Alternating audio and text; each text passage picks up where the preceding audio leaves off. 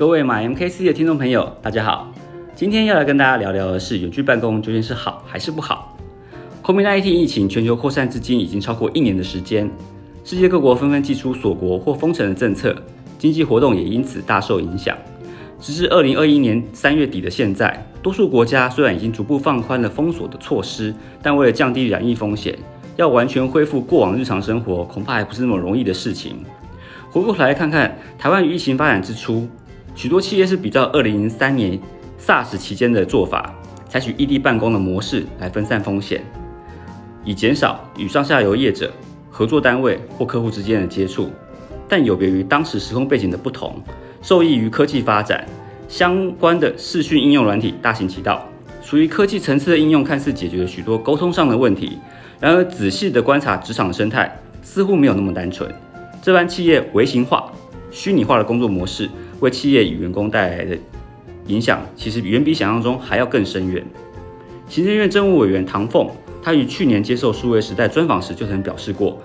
对于远距办公的员工来说，每一个人都必须懂得如何将自己脑里的东西化为文字或化成白板，然后与同事可以分享，在最短时间内让同事能够理解。长久实行下来，每一个人都非常善于表达。而这过程当中的产出，还可以变成大家的教育训练的素材。之后，不管是其他同事，或者是刚加入的新伙伴，都可以从中学习到大家做事的方法。他更进一步的表示，视讯的同时予以录制，便可将过程记录下来，也就是透过发声及点长的通讯模式，使得企业可以往外发展成为开源企业，又或者可以往内发展为学习型组织。不过，在家上班。或远距办公也并非全然没有任何缺点的，最不容易克服的就是强烈的孤独感、团队凝聚力的流失、个人自律能力以及资讯安全的风险。综合唐凤政务委员接受商商周的这个专访哦，以及远见杂志专栏作家侯冠洲先生所撰写《启动远距工作，先克服四大盲点》一文的内容。要克服强烈的孤独感，并拿捏好工作与生活的分际，最重要的就是要做好时间与空间的管理。例如每周固定要走出家门，与部分的工作伙伴或客户到共同的空间来讨论交流，营造社会性的互动，同时也可以维系团队的凝聚力。那自律这一点呢，更是一大难题。多数企业对于远距办公效率抱持怀疑的最大原因。就是在于家里令人分心的事物和诱惑太多了，有电视、有电玩、有小孩、有邻居的打扰等等的。虽然多项的研究都显示远距办公人员通常比在办公室工作有更好的生产效率，但遗憾的是，并不是每一个人都有良好的自律能力。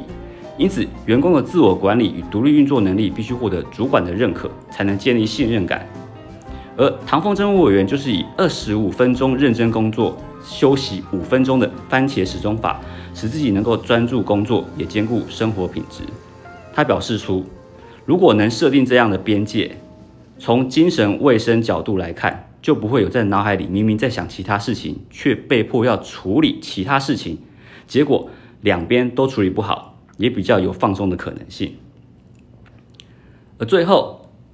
资讯安全风险的部分。在面对网络无国界的时代，治安议题已经成为企业营运最重要的课题之一。而远距办公势必得运用许多科技工具，个人设备、网络通常防护措施不会比企业来得好。重要的资讯与机密被害或丢失的风险自然会提升许多，必须要格外留意网络的环境安全、个人设备的治安监控、外在设备的资料保护以及工作平台的机密性等等。才能使远距办公的同时，也能确保资讯的安全。最后总结前述，在家工作或远距办公，因为疫情意外爆红啊。那疫情虽然仍然严峻，但我相信总有落幕的一天。而新的工作形态看起来已然成型，尤其对于一般上班族影响最为深远。从面对面的合作模式变成透过科技工具，时间、空间都大大改变了。工作心态与工作习惯都势必要有所调整，才能够适应。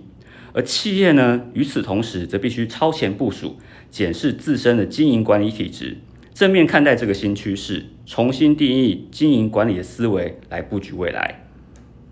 好，那我们今天的话题就聊到这边，呃，希望大家喜欢，然后也欢迎订阅我们的频道，继续锁定 My MKC，锁定经营管理，我们下次见喽，拜拜。